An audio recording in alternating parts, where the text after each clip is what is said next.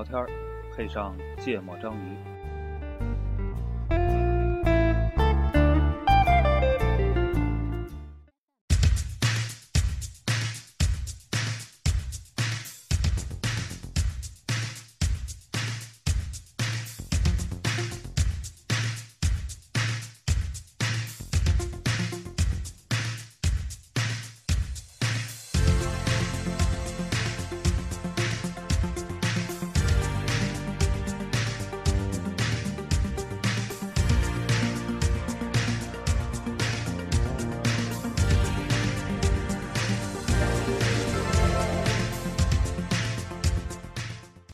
大家好，欢迎收听芥末章鱼一泽。娜娜，老纪，哎，这个实力大增，换人了，顾哥，顾哥快被开除了要。嗯嗯，顾主播不在。老纪这是第三次，嗯，第三次参加我们。对，老纪已经被我们开除出那个嘉宾的行列。对对对对。喜提一个新身份。嗯，啊，板凳，板凳队员，板凳队员，那个黄世波定的题目，号称最近在对对对，在在在是这样，在就是哎，你对，你说一会儿我想问问你怎么想起来研究这个？呃，是这样，就是虽然其实咱们其实也算是在，就我们先说这期聊主题叫播客嗯，啊，播客其实就是我们你现在正在听的这个东西，这玩意儿就叫做播客。不，我们就叫播客啊，对，不，它其实对，你可以理解为啊，也也可以说人，对也可以说对，也可以这说这个东西，对，在国外叫 podcast，podcast，啊，然后呢，虽然咱们也做了两年多了，嗯，两年半了，其实对，对吧？然后坦白的说，在做了两年多的时间里，除了咱们自己的节目以外，我就没听过什么播客啊啊。啊，这可以说说，这还是不一样的。对对对对，然后呢，呃，我们之前要做这个播客呢，其实是一则主播提的议，嗯因为他自己原来一直听好几个嗯独立电台，嗯然后后来呢，老纪加入了我们这个办公室，成为我们的服务化项目之一之后呢，也是老跟我说，因为他跟一泽主播有一个渊源，就是他们俩都听坏蛋调频，坏蛋调频，嗯，对，然后呢，其实也正因为这个，所以其实跟老纪这个啊，老纪这个职位的升升迁是很快的，主要这个这个跟创始人关系好，哎，不是这个教育背景比较对口。对对对。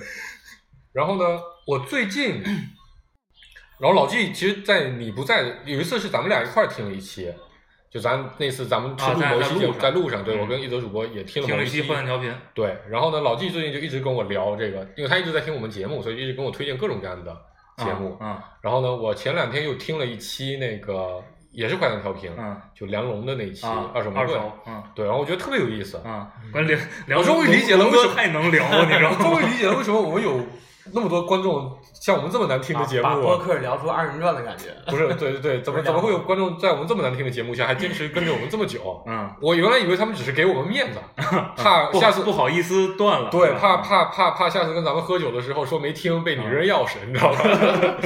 嗯 但后来发现可能不是，嗯我觉得还是蛮有意思的。然后，呃，就这周吧，我哎，你说不是这块儿，我可以插一句。嗯，对，就作为一个听众来嗯讲，我感觉你们聊的东西跟其他播客的不一样的一点就是，其他很多播客他嘉宾请的还是挺多的，对，然后所以说很多时候不是 不是很多时候那些人是相当于充充当一个主持人的那种角色。对对对比如你听梁龙那是一个 host，因为因为那个谁那个。就咱聊哪儿说到哪儿，对对对。就是王朔跟武三他们本来就是媒体和记者出身，就是他们本身就是有这个采访能力的，所以他们那个更像一个访谈节目，就像像对是采访谈节目。我们这个是纯粹的唠嗑儿对聊天，而且聊的其实挺深的。嗯。我自己听很多期，我都觉得需要复习复习消化。聊聊挺慎的是吧？我我也觉得我也觉得挺慎的。走，你们是走肾是吧？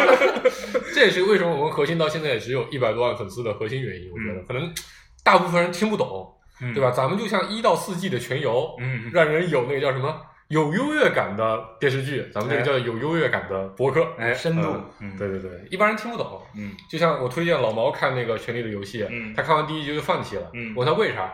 费脑子，嗯 对吧？听咱们这播客其实也挺费脑子的。嗯嗯，对，得有过日子先。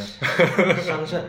对，然后我就觉得，我最近听了几期播客，我反正我就我就想想说哪，就把我今天的核心观点先抛出来。嗯呃，我是一个对信息非常饥渴的人，嗯就从人人网时期开始，我就是天天都在人人网上泡着。我大二之所以挂科挂那么多，核心原因是因为我有百分之五十的时间都在刷人人网，嗯剩下百分之五十的时间在看电影。嗯啊，你好好反思一下，你现在做的事儿到底对不对？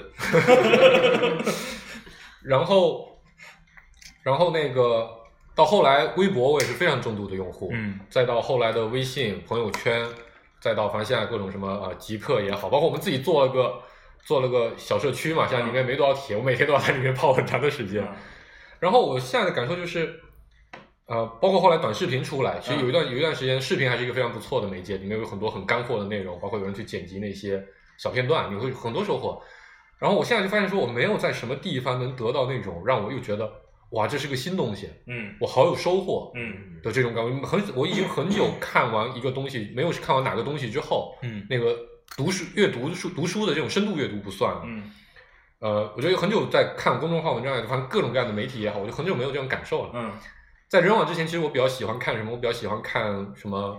那时候有个什么第一财经，然后什么每日经济，啊然后那时候好像已经财经快出来了。我那时候就泡在各种论坛，啊、我那个时候就我很喜欢看那种特稿，嗯然后大大大专题大专题，嗯对对对，那种类型的东西。但现在其实这些东西也几乎都没了对啊、，what the fuck，然后我最近发现，就听了梁龙那期，我的感受就是，咱们俩虽然咱们在这轮虽然聊了很多，但其实还是有局限性，那肯定，因为就这么几个人，就这么几颗脑袋，天天想就这么些事儿。嗯，听了梁龙而那期彼此又那么熟悉，对，太熟悉了，做了两年多的节目，其实咱们都快没话题可聊了。嗯听了梁龙那期节目之后，我觉得有两个两个特别经典的，就是感受。嗯一个感受是，我觉得它里面提了一些问题，真的让我重新开始思考。嗯就那个问题，我可能以前从来真的没想过，嗯没想过世界上还有这么个问题。嗯我忘了具体是哪个问题了。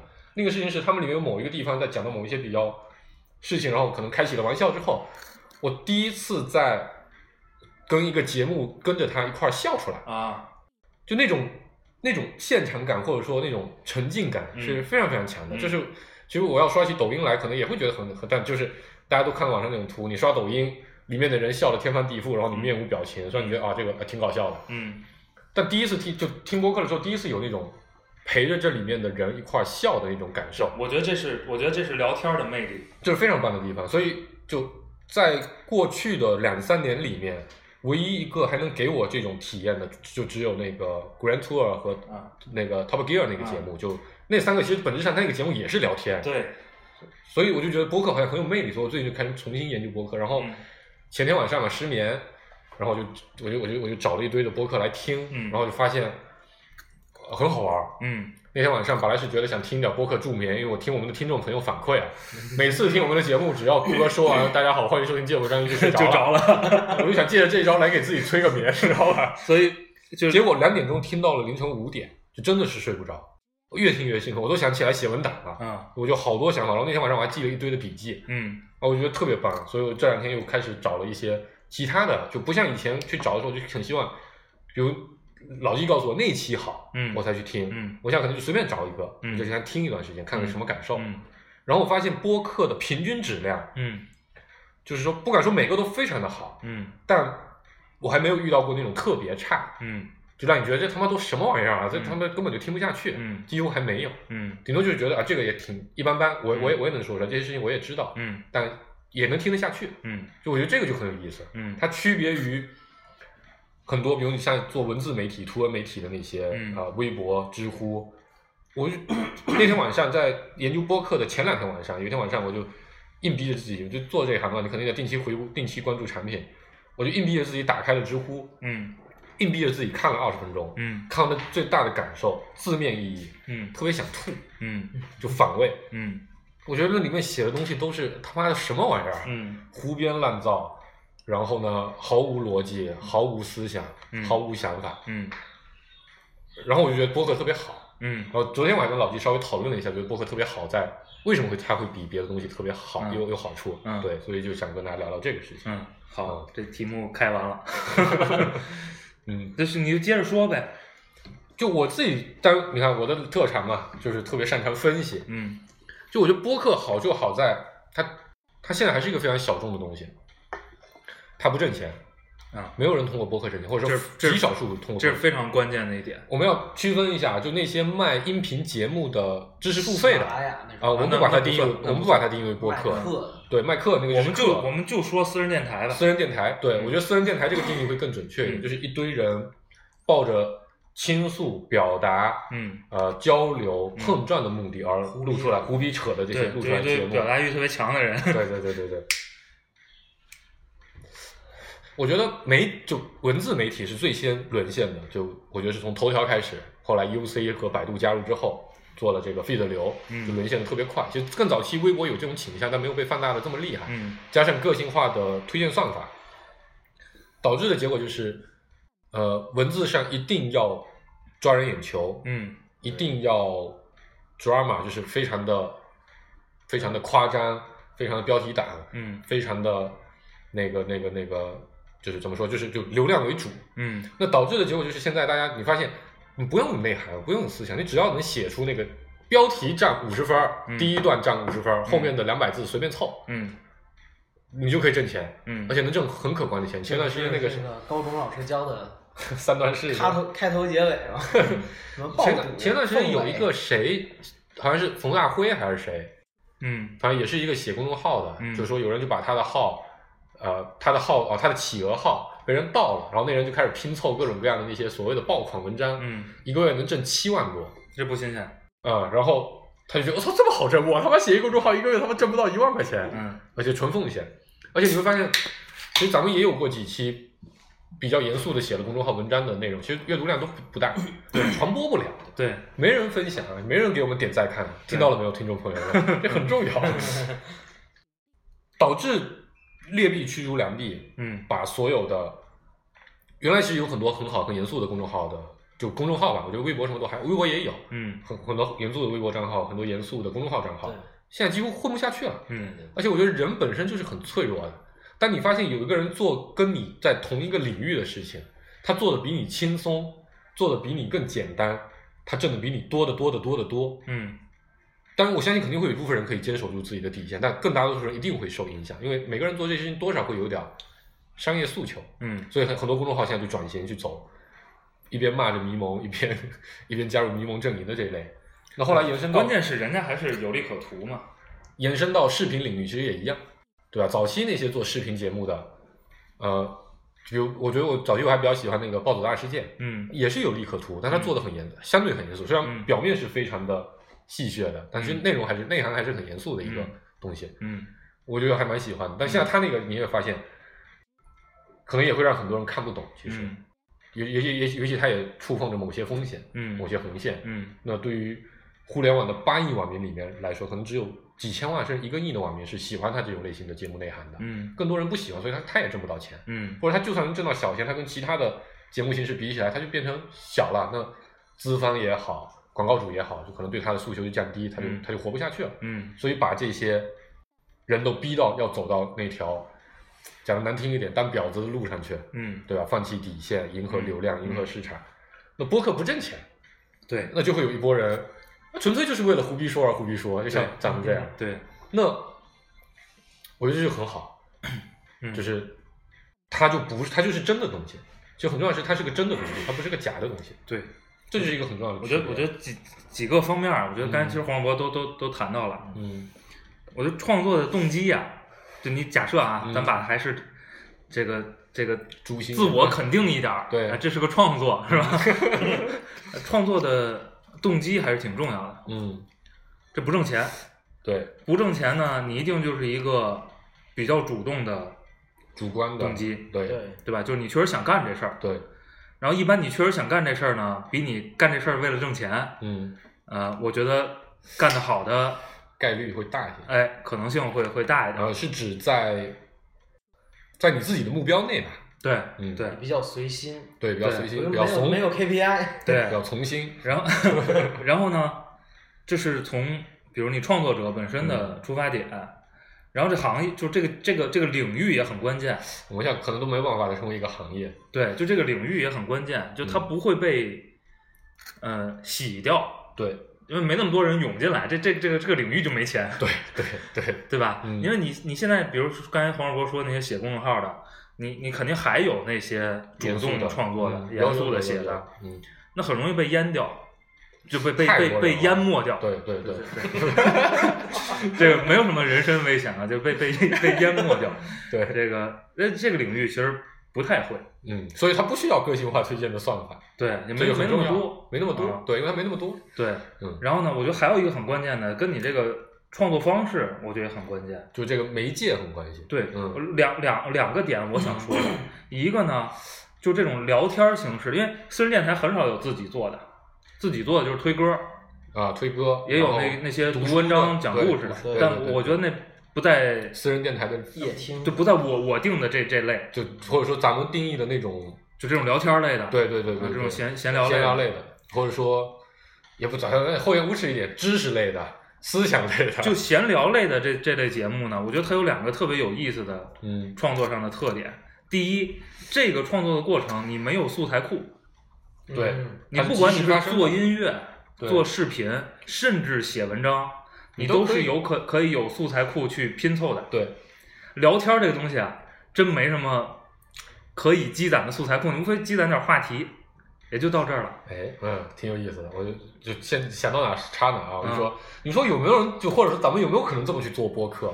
我们追热点，去洗稿，嗯洗别人的播客的稿，对我，我觉得，我觉得就是但意义不大，好像是吧？就他违背那个动机呀、重新不不不，假设就比如说我们这么干了，有没有可能让这个播客变得更，就是参与者更多了我觉？得没啥。有可能市场价值变得更大，我觉得有可，我觉得有可能。问题是，这这不是动机，对吧？因为你在这儿，你哪怕不，如果你有钱挣，就会有人有抱着别的问题是没钱挣吗？不，我的意思是他他假设他他也去追热点，他也去煽动情绪，那它有没有可能也成为爆款？我觉得是有可能的。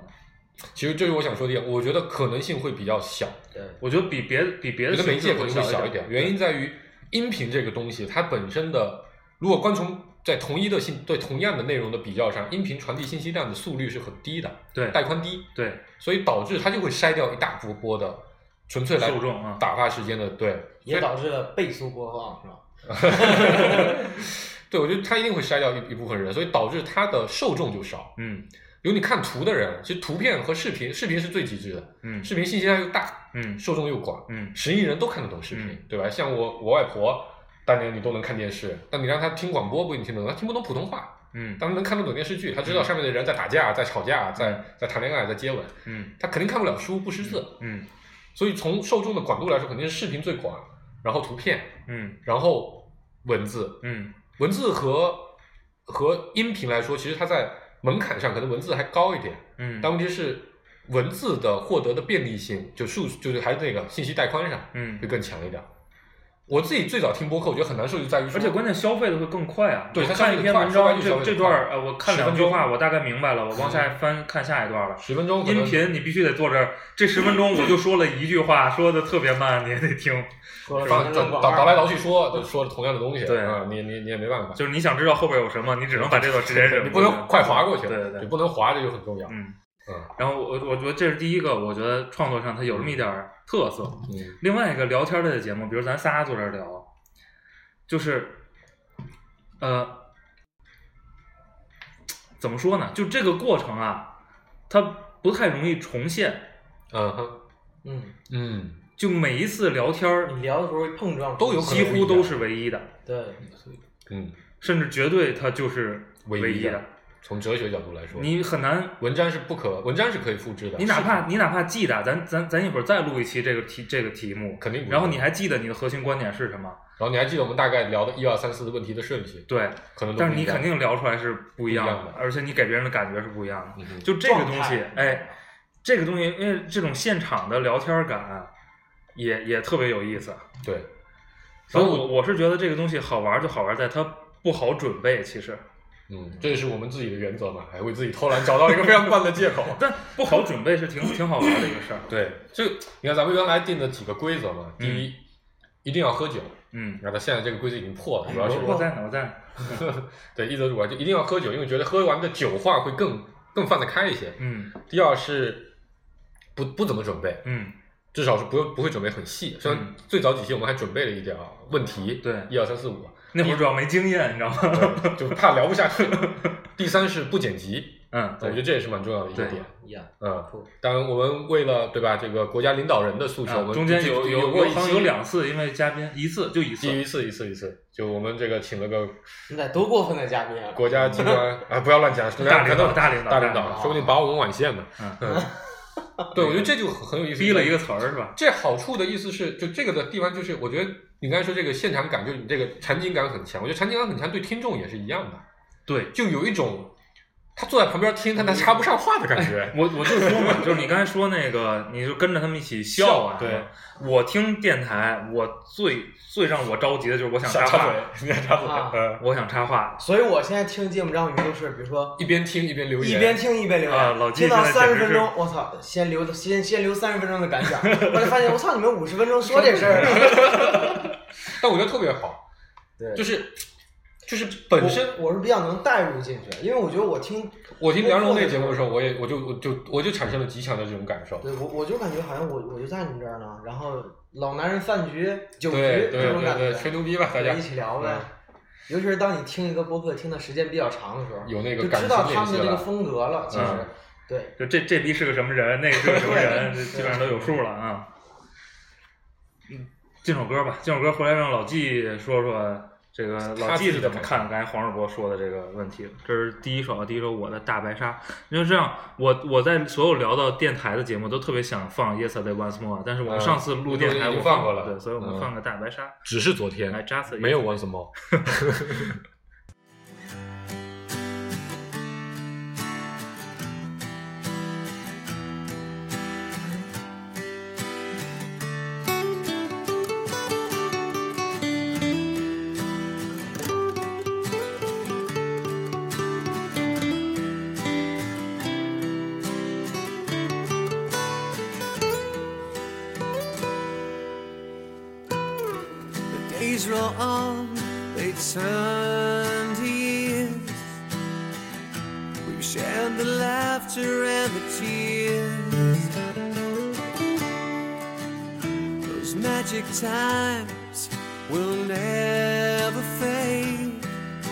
We've seen the world together from a stage.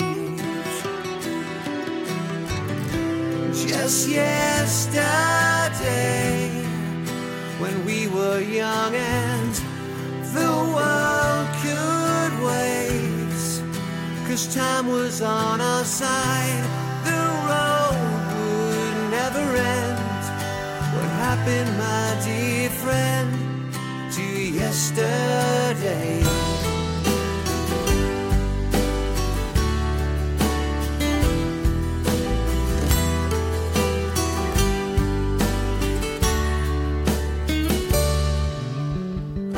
The road of dreams rolls on and on.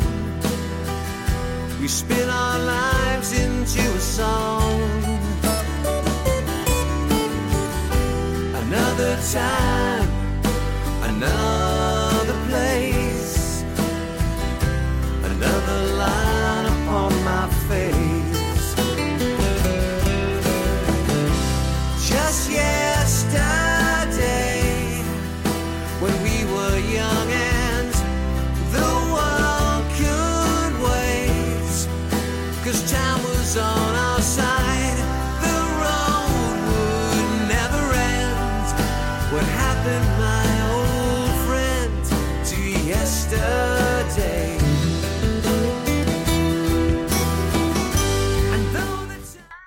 老纪老纪听的也多啊，而且这个刚才开场时黄叔就说了，这个我们俩一直在不约而同的呃长期追一个非常电台神奇，对，所以我觉得老纪也可以说说刚才黄世博们是同圈的，哎，对，我我先说下这个黄世博这个问题我怎么看啊？对，我说这之前，我先说来北京之前，真的是身边就我一个人听坏蛋调频嗯。啊，然后来了之后发现一泽也听过，嗯，当时觉得特酷，终于这找到个就叫做身份共情带来的是。好处。对对我们社交产品的核有心共同的生活体验，对嗯。然后刚才那个我觉得有两点啊，第一点就是，因为你们刚才聊到媒介那事儿，嗯这个很很重要，确实。嗯对，媒介但是你你会发现，比如说像刚才提到倍速播放，你看视频现在都开始倍速，对，还有什么就五分钟看一场电影？对对，嗯五分钟看一场电影，五分钟听一本书这种，嗯我就感觉大家就是太着急了。现在、嗯就是我比较喜欢把播客定义为一个净土，就是我那会儿刚开始又重听《芥末章鱼》的时候，嗯嗯哎，我我就写了一些，都给你们留言了嘛，嗯就说，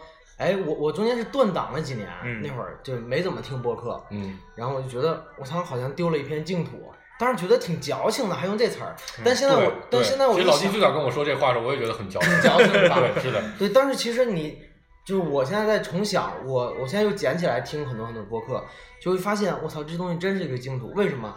我感觉现在就是就聊到刚才媒介那个问题，就是大家都在争这个注意力吧，好像。嗯，对，就我就想五分钟就把你这个抓得很嗨，怎么着？我我让你十五秒有一个爽点，对但十秒有个爽点。对，嗯，但其实这个内容本身，就除了媒介，内容本身也非常非常重要。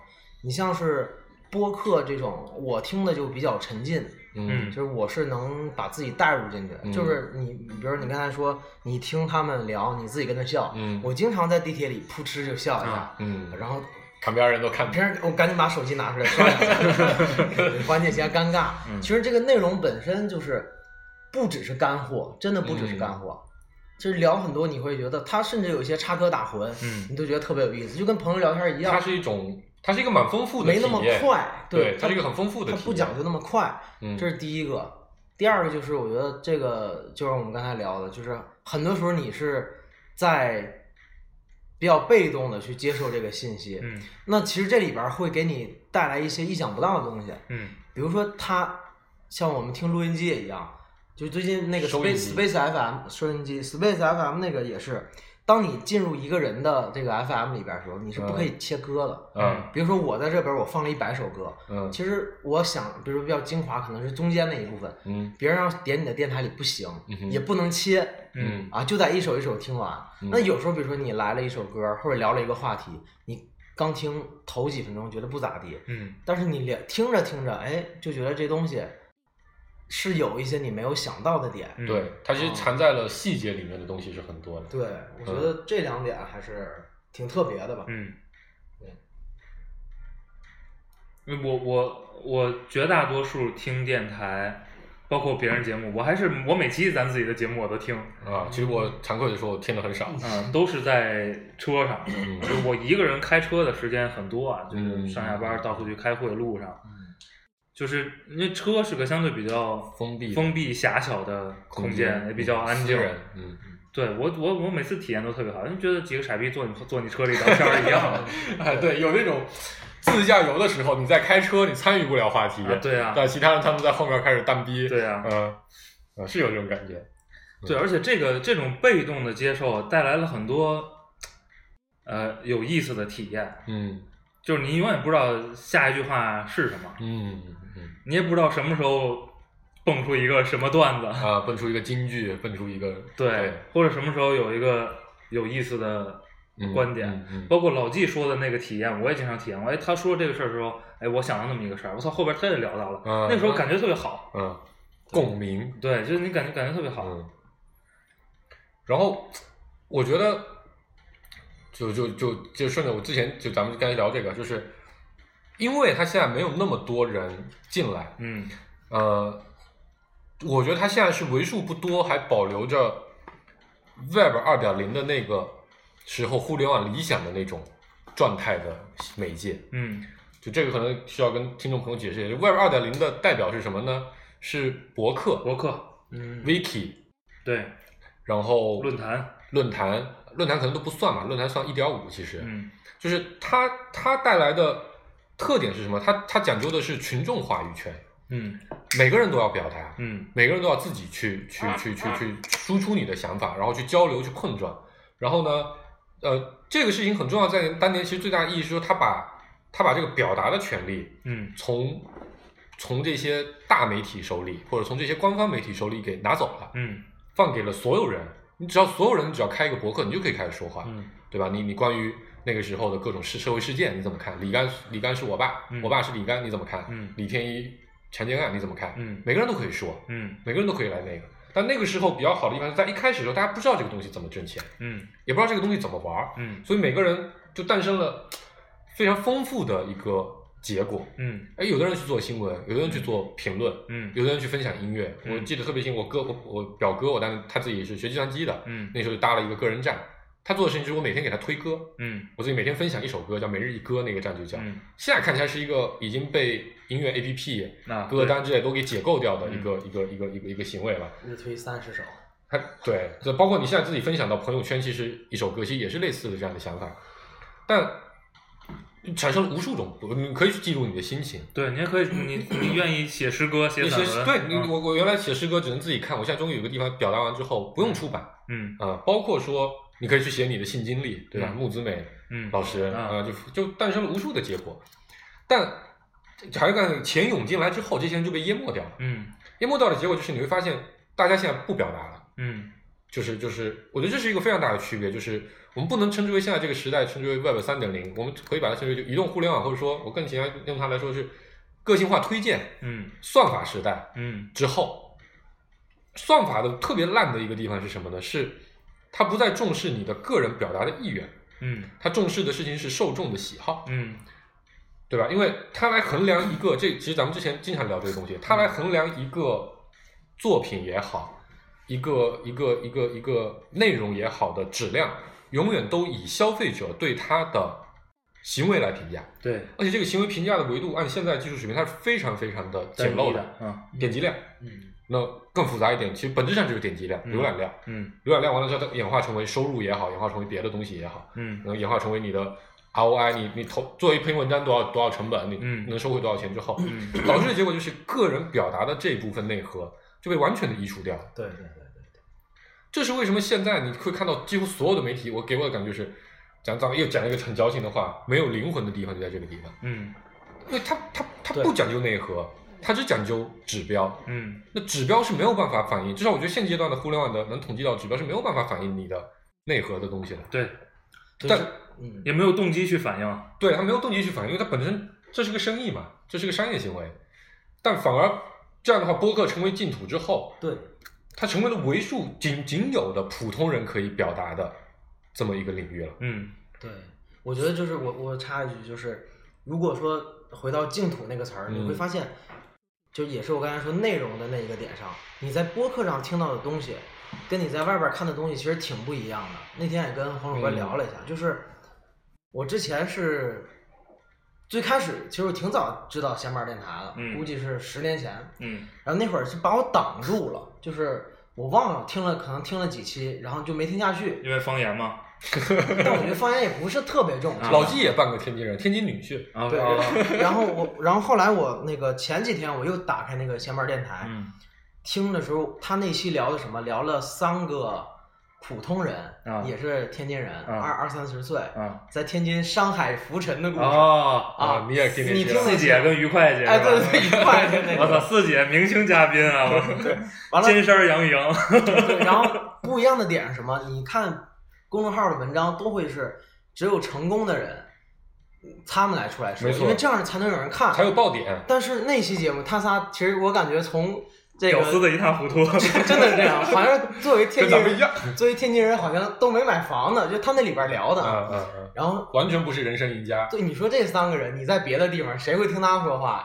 嗯，也就在私人电台里边，你听他聊聊这些故事，哎，我小时候住哪儿，然后那个我家什么对，怎么怎么练摊儿什么，包给那个包子包子铺了，嗯怎么着怎对么着，这这东西作为内容本身，我觉得净土。其实这就是我刚才说的那个很重要的点，就是它是一个普通人的媒介。讲述老百姓自己的故哎，事，还真的是，真的是，就是就是，就像刚才说的，你在其他媒介上，你现在是看不到任何普通人的事情的。嗯我其实我经常在怀疑啊，或者说会被完全的淹没掉。对，就其其实就是被淹没掉，因为就是被淹没掉因为我们在互联网圈子里，我们经常看到的大量的新闻，对吧？马云的新闻啊，东哥的新闻，什么马化腾的新闻，李彦宏的新闻，然后完了再往往外放一点，啊王健林的新闻，王思聪的新闻，嗯然后王思聪投资的子公司里面的什么战队的那些明星的新闻新闻，各种各样的新闻。嗯我在我看来，这些在我的理解里，这都属于互联网圈的，至少泛互联网圈的。嗯我就一直在想，是不是他妈的，我真的把自己局限住了？嗯，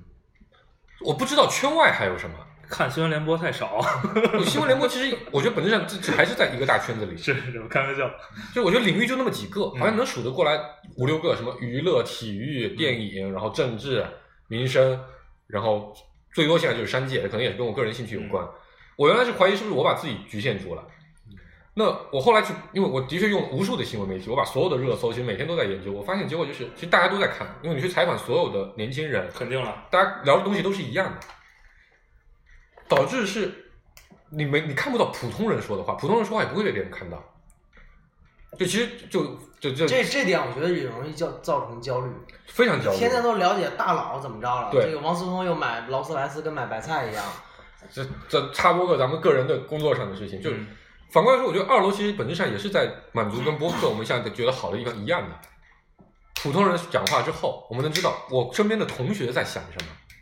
这个事情几乎现在没有任何一个公司也好、机构也好、产品也好，嗯在服务这个事情。嗯然后我觉得播客其实某种程度上在服务这个事情。嗯普通人可以讲话，嗯然后普通人也能被听到。嗯面积不大，我们就也就一百多万粉丝嘛，对吧？然后我又回想起来，就是在微博当年有一个号，其实那时候做的还挺大，在微博刚起来的时候，就叫做叫做不动脑子是傻逼，不是 不是那号吗？不是那号哎那号特棒，不是不是那个也是往媒体走的方向，你没发现吗？当时做的就那个叫什么叫，也就类似于什么讲述老百姓的故事，就是什么普通人物故事，还真实人物故事。啊，最开始他们其实就拍的都是屌丝的故事，后来发现没人看，嗯后来他们他们明面表面上还在拍普通的故事，其实都一定会抓出他啊，对有特别的点。对，什么？呃，他就是个普通人，但他现在辞职去做了个手工，嗯辞职去开了个嗯客栈，嗯辞职去做了 gap year，嗯本质上还是带着网红属性的内容。对，对，反而播客就不一样，就是他真的是普通人在表达。嗯然后我最近的感受很深，就是当你看了无数的这种，我们把它称之为头部内容吧，就专专业名词，其实的确就是这个，就是嗯以流量为核心诉求的内容的创作之后，你会发现，反而普通人的表达里面的信息量其实是有的。嗯原来其实它的确信息量弱，嗯，原来你去看一个路边的随便一个普通人故事，你不如你去看大佬的故事来的信息量大，因为那个时候你不不认识大佬，嗯你也不知道大佬。微博最早的牛逼在哪？牛逼在你可以跟姚晨面对面互动，嗯你可以跟李开复面对面互动。嗯第一次你感觉是跟别人一起平等平起平坐的，嗯这是他当时打破的一个很重要的点次进入。大佬的世界，对，嗯但当你把全世界所有大佬都已经在这个地方都已经完全展示过了，我发现普通人的生活其实可能变得更有的更有价值、更有意义。嗯然后播客现在其实是我有一部分程度就是在满足我自己在这块的需求，嗯或者它其实为什么有优势，其实也在这个领域。而且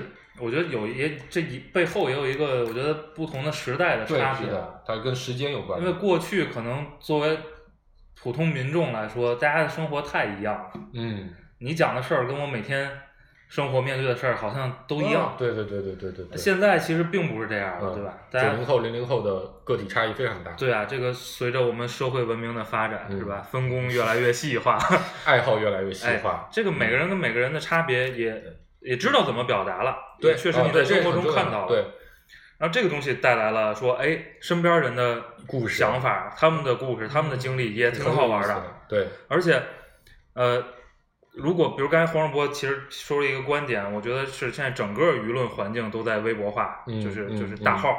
嗯，对吧流量化的。然后呢，呃，哎，操，我想说啥？哦，在这种情况下，就是我不知道你们有没有这种体验啊？就我听电台，当然，呃，闲人电台那几个哥们儿，我是算认识，算嗯算是认识。小明儿对，然后那个呃，像王硕、武三，这肯定就不认识，就是只是听过。嗯，就是，但是你长时间听他们电台，你会感觉我认识这个人。对对对，你看任何的媒体，你看了一年，你看了十年姚晨的微博微博，你也不会觉得你认识他。你看了十年李开复老师，他每天说什么话，你都知道，你你也不会觉得你认识他。那是一个有流量为核心，它就需要打造所谓的人设也好，所谓的所谓的，就本质上还是因为流量的原因，他给你的东西是他希望你知道的东西，嗯而不是他真实所想的。啊，对于普通人来说，我们这我能理解公众人物他做这个事情是有负担的，但对于普通人来说，我就想让别人认识我，嗯仅此而已。就他们是被太多人认识了，所以不能随便乱讲了。我们是没有人认识我们。哎，我觉得这事儿就特别像那个之前，比如说像这些博客、播客啊，都属于下沉的流量，嗯对吧？就是普通人在在表达这些东西，然后突然就是那个一泽刚才说的，突然间大佬出现了，然后现在不也在，然后大就变成大佬的世界，现在不也又讲流量下沉吗？嗯，好像播客我没动，我自己 上去我就我下来我操我又火了，有有点这种感觉。对对对，我始终在做自己，但只不过你们看大佬看累了，哎，对流量又下沉回来，又到我这种所以普通人的状态。那天我就瞎想，我觉得是不是有某种可能，播客肯定，我觉得成为大众很难，对于很难没有没有那种信息量诉求的人，或者只是项目 killing time 去诉求的人来说，他不太需要这样的东西。但对于对于一小部分人，比如说三五千万、一个亿左右的这个，我们就讲这受过本科以上教育的这么一波人吧，对吧？他他肯定是有信息量、有学习真实的学习诉求的，但他发现所有卖的课都是假的，所有的网上的信息也都是编排过的。洗的，对，有没有可能他们有一天会发现，这有个地方里面的东西还不错？哎，这到底是个好事儿还是个坏事儿？我我们先不考虑行业影响，因为我我你咱们想想，我我想的事情是这样，就是，但播客现在有它的局限性，它的嗯创作的难度肯定比图文要高，甚至比视频还要高，对因为它需要一个环境，需要一个比较长的时间，消费的难度也很高，消费难度也很高，所以会不会有某种可能，它有一种新的产品形态嗯出来，让这个创作往一种新的合作模式来？嗯，这我也看见，比如这 vlog 算吗？我感觉有点儿那个 vlog 其实有种这种平民表达的意思，但是因为视频视频，我觉得难点就跟音频不一样，就是它没有那种沉浸感，没有那个代入感，所以然后你也会跟它，因为视频也很多，你会跟那些有爆点、有爽点的视频去比较。我看 vlog 的感受是我看不下去，三五秒之后，哎，这个事情太普通了，没有信息量，因为他们也不会在里面说很多话。如果这个 vlog 是他不停在讲话，啊，那也不如录个播客好了，我他妈还可以把眼睛示范出来，嗯对吧？啊，这就让我想到那什么看理想啊，呃，或者他其实也是做那个圆桌派啊这种，其实本质还是聊天的内容。对，其实你不用看他们的他们的表情，对，然后我刚才想想想到哪？就他有没有可能，比如说，其实也有也有见过那种类型的，不知道你们有没有看过？就有有人上课其实这么做，大家建一个微信群，嗯每人六十秒轮流发言，然后呢，最后我们可以去把这些无数的六十秒凑起来，它就凑成了一个音频节目，嗯完全有可能。或者未来我们的同步技术发展的更好了，我们可以远程的 live 来来来来录这个事情，嗯说不定也是一种可能。嗯嗯，就我觉得有没有可能有一种新的产品形态来改变播客？这是我想的另一个，但这个就就就很很很很很俗气的一个问题了。嗯，嗯，好，我们再听首歌啊，黄世波的《林忆莲》是你的吧？对，啊。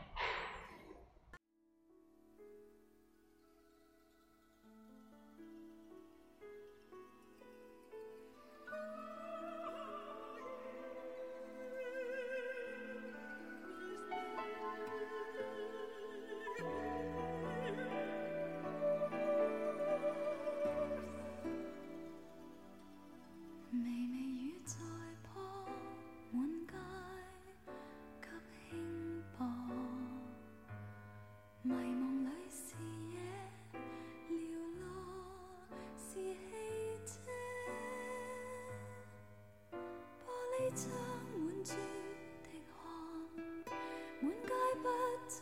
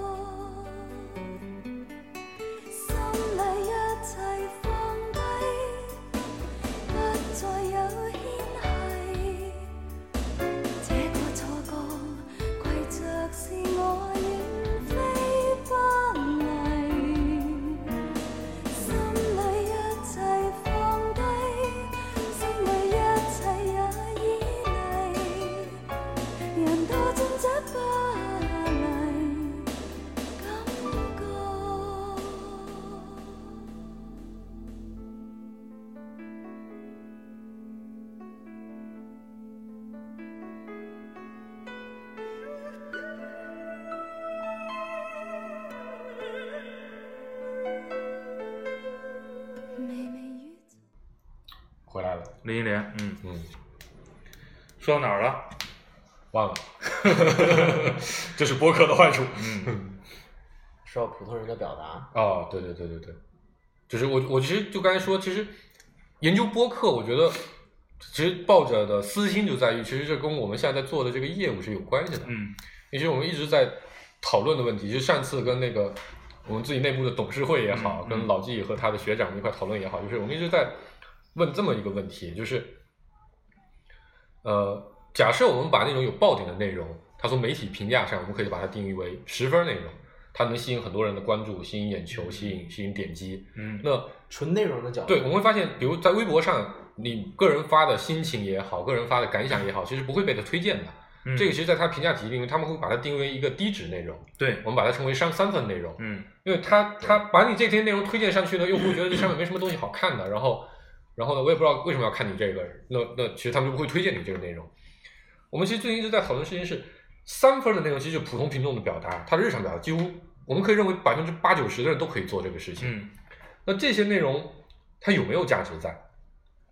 对吧？我觉得播客其实给我的启发就是它是有价值在的，嗯只要你们的圈子是对比较相似的嗯一个状态，对吧？其实跟跟闲白也好，包括我这几天听的播客，其实大部分都是什么互联网圈、创业圈，我觉得蛮有意思。就是这个事情在互联网圈和创业圈里还蛮流行的。嗯就是我为什么我觉得他们电台都蛮有意思，或者对于有吸引力，就是在于他们的内核本质上和芥末章鱼是很像的。嗯我就给你推荐的一个电台叫得意忘形啊，嗯其实我觉得这也挺好，大家就互相推嘛。嗯，没没人给咱推。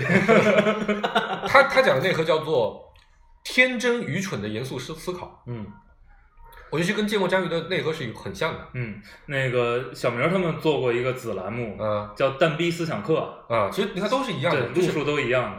普通人有点想法，嗯大家说吧，嗯，然后不要在乎说出来的可不可笑，有没有逻辑，严不严谨，是不是真理？啊，有没有逻辑很重要，对我们来说，是不是真理，嗯它有没有学术价值，嗯有没有那个，只要说就好，够不够干？够不够干？嗯对，只要说就好。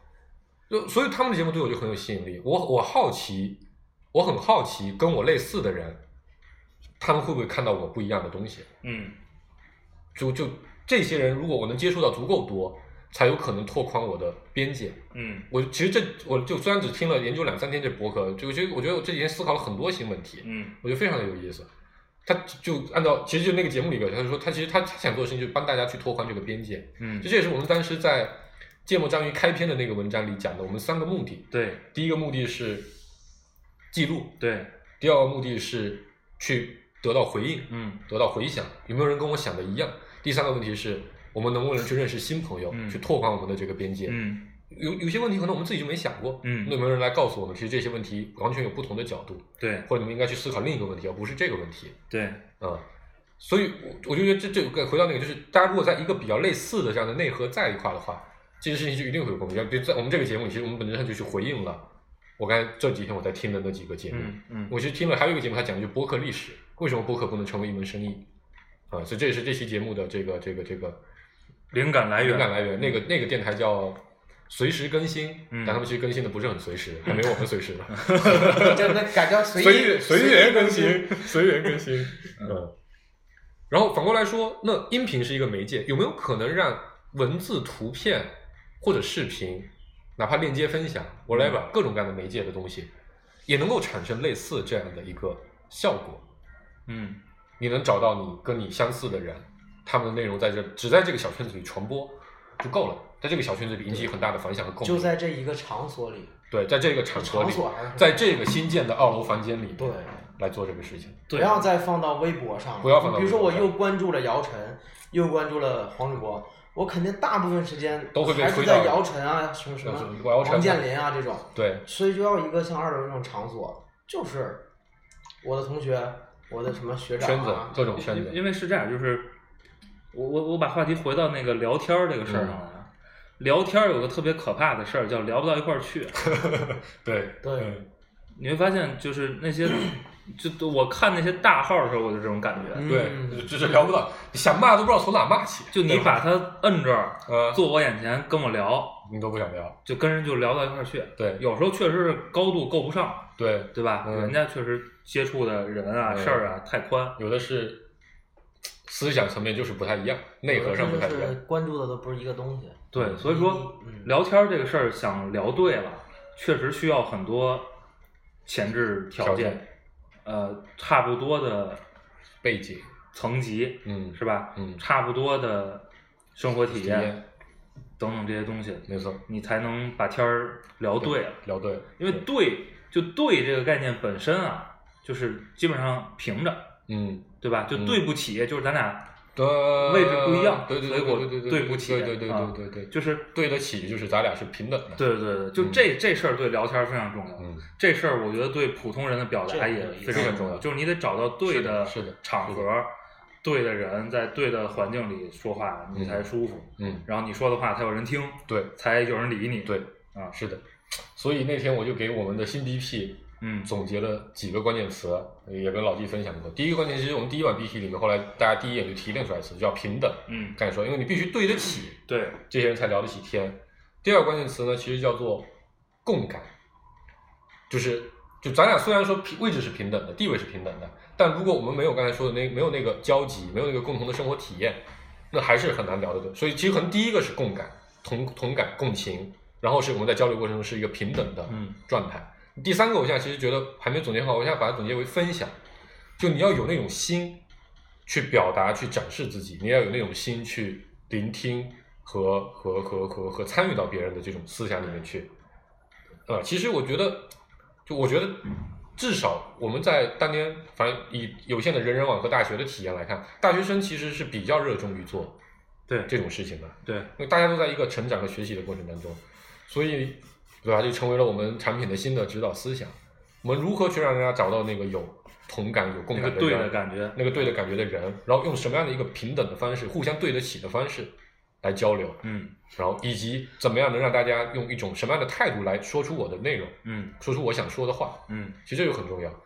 你不要想着一堆人都想着我来把学校里的同学都变成我的流量，我他妈先讲一堆花里胡哨的话，变成我的粉丝，然后我再从中间去卖点欢乐谷的门票，对吧？我我们我们经常开玩笑啊，就是为什么比如，哎，大家能一块儿玩十来年，嗯，然后经常开玩笑说，操，那是因为这差不多穷，对对对对吧？我，就我这真的是个非常关键的因素，对，大家能聊到一块儿去，其实是，比如大家的思想程度嗯差不多，嗯可能有的事儿我熟一点儿，嗯那熟一点儿也就是比你可能多想一步，嗯哼，有的事儿你比我懂，对比我懂可能比我想深一步，嗯哼也也就到这儿。那基本上大家的，差不离，哎，这个这个对得上，嗯你你你这东西聊着才好玩儿。对，然后那个其实我甚至觉得就是都不用那么多能对得上，对，就是有那么两三个交集点，甚至就一个，嗯比如说你是什么千万富翁是吧？嗯我是这个千块富翁，啊然后但是比如说都喜欢摇滚乐，嗯，那就这一点其实也就够了。都在2000甚至那种年左右开始忘年交，你说那聊能真正聊一块儿都真太难了。我我我我我我我不是特别不是完全同意啊，嗯，嗯，就是千万富翁跟千块富翁都喜欢摇滚乐，我觉得也人家一年听两百个举个例显卡，对，我觉得这 这会有有这种差别，嗯，对吧？有可能有，对，但也不但也不一定说月收入三千就听的那肯定没那么多，也不一定。什么什么事情都会有，对，万一他都拿去看现场，那那绝对能聊上，是吧那绝对能聊上啊。但我觉得还是会有区别，就是我们能在这个事情交流，不代表啊，可能我们真的我下一个话题不稍微代表我们延延伸一点，不代表我们真的能够嗯在所有事情上都聊得对。所以我说，为什么这些就是呃那个私人电台好听呢？嗯，就是基本上啊，我觉得反正现在我听的这些，就感觉这些人都跟咱们差不多，差不多就 是差不多穷，就是 这个是阶级阶级同志是吧？都是是比较比较容易对，这本身依赖于嗯博客现在的状态嘛，刚好就把这波人筛出来了。哎，嗯就就就这波人就刚好也处在这个段，就是你有有你又觉得你有点想说的，嗯，但你又没到一呼百应的状态，这个社会阶层，嗯，嗯对？吧？然后你又不想，就是，哎，我就忍住不说了。嗯不说对人来说是非常难受的。所以其实你看，你看，比如呃，坏蛋那哥俩，啊，你说生活上有什么交集吗？大家的教育背景、学的专业、从事的行业嗯，完全不一样。嗯，对，但是，比如你听他们聊天儿，你是觉得，哎，大家是能做到一起堆儿聊的。对，就你会觉得假设有一天有一个酒局，他哎，们也觉得约出来聊了，也也也能不至于把这天儿聊死，嗯，是吧？能有点收获，互相就你也能给人家点儿东西。可能你懂的，他不是特别对对懂的。对对对，最差的情况，吹牛逼开玩笑的时候，能开上一个一个一个一个一个一个感觉里。啊对对对。不会你说个笑话，人家接不上茬，对对。就很尴尬。能说一个水平的段子，哎，我觉得这是一一个很重要的点，很重要，真的很重要。就是你想，很多时候的破冰都需要利用段子来破冰，对吧？对，嗯，我相信那天我去聊那个投资人，就是原来有接触过嘛，嗯。他他说你先把 BP 发我吧，嗯。然后我们坐下来第一句话是我坐下来第一句话就是，啊这 BP 写的不咋地，虽然已经你们已经给我培训过了，但还是结果很差。我们之前在接触就是因为他们办了个培训写 BP 的会嘛，我就参加那个，哎，一下就把这个关系给嗯。知道，就哦，大家是有一个交集在嗯。啊，好像这个气氛就会融洽一些。嗯。嗯，之前也见过别的投资人，就我现在回想起来，就真的是聊不到一块儿去。人家别的电台还互相搞搞那个什么，哎一块儿录一期啊，然后这个 cross over，哎，你你你也放这期，我也放这期，是吧？对，这个咱们也要不老纪你别别加入，你自己再弄一个，对，弄一个摇滚史电台互。相导导流什么的。嗯，嗯，我可以给你去做那个嘉宾。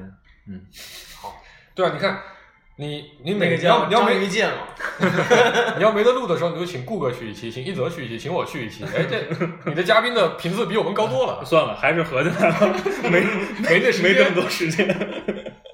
其实我们等会儿把这节目关掉，嗯我们就录一期老纪那个电台的节目。哇这期我先拿走了。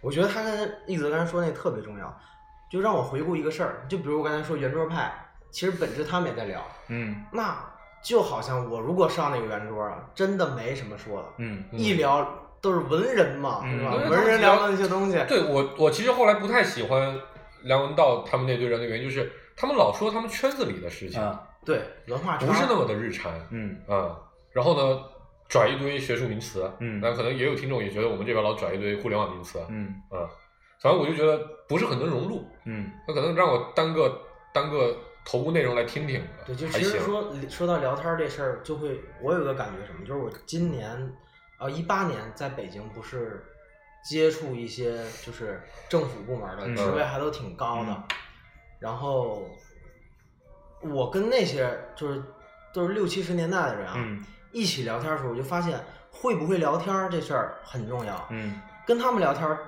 真的聊得特别爽，嗯就他是属于什么呢？这个项目本身啊，我该不该跟你说的，我嗯真就一句都不给你露出来。嗯我跟你谈人生，谈理想，哇，谈音乐，嗯谈什么的，聊得特别嗨。今天看了两百个摇滚现场，吃顿啊，吃顿饭，这个聊几个小时，两个小时下来，啥也没说。哎，我想问这几个信息都都没拿到，聊得巨嗨。对，所以说，就即使他们处于那种，比如说副部啊，或者嗯那那种级别的人，一样跟你聊得特别开。嗯，这是新哥为什么能来我们节目录节目的原因嘛？哎，这个差不多了。嗯，好吧。然后大家大家大家也听到，虽然我们不是很在乎流量，但我们也想认识新的人啊，嗯多转发是吧？我们可在乎了。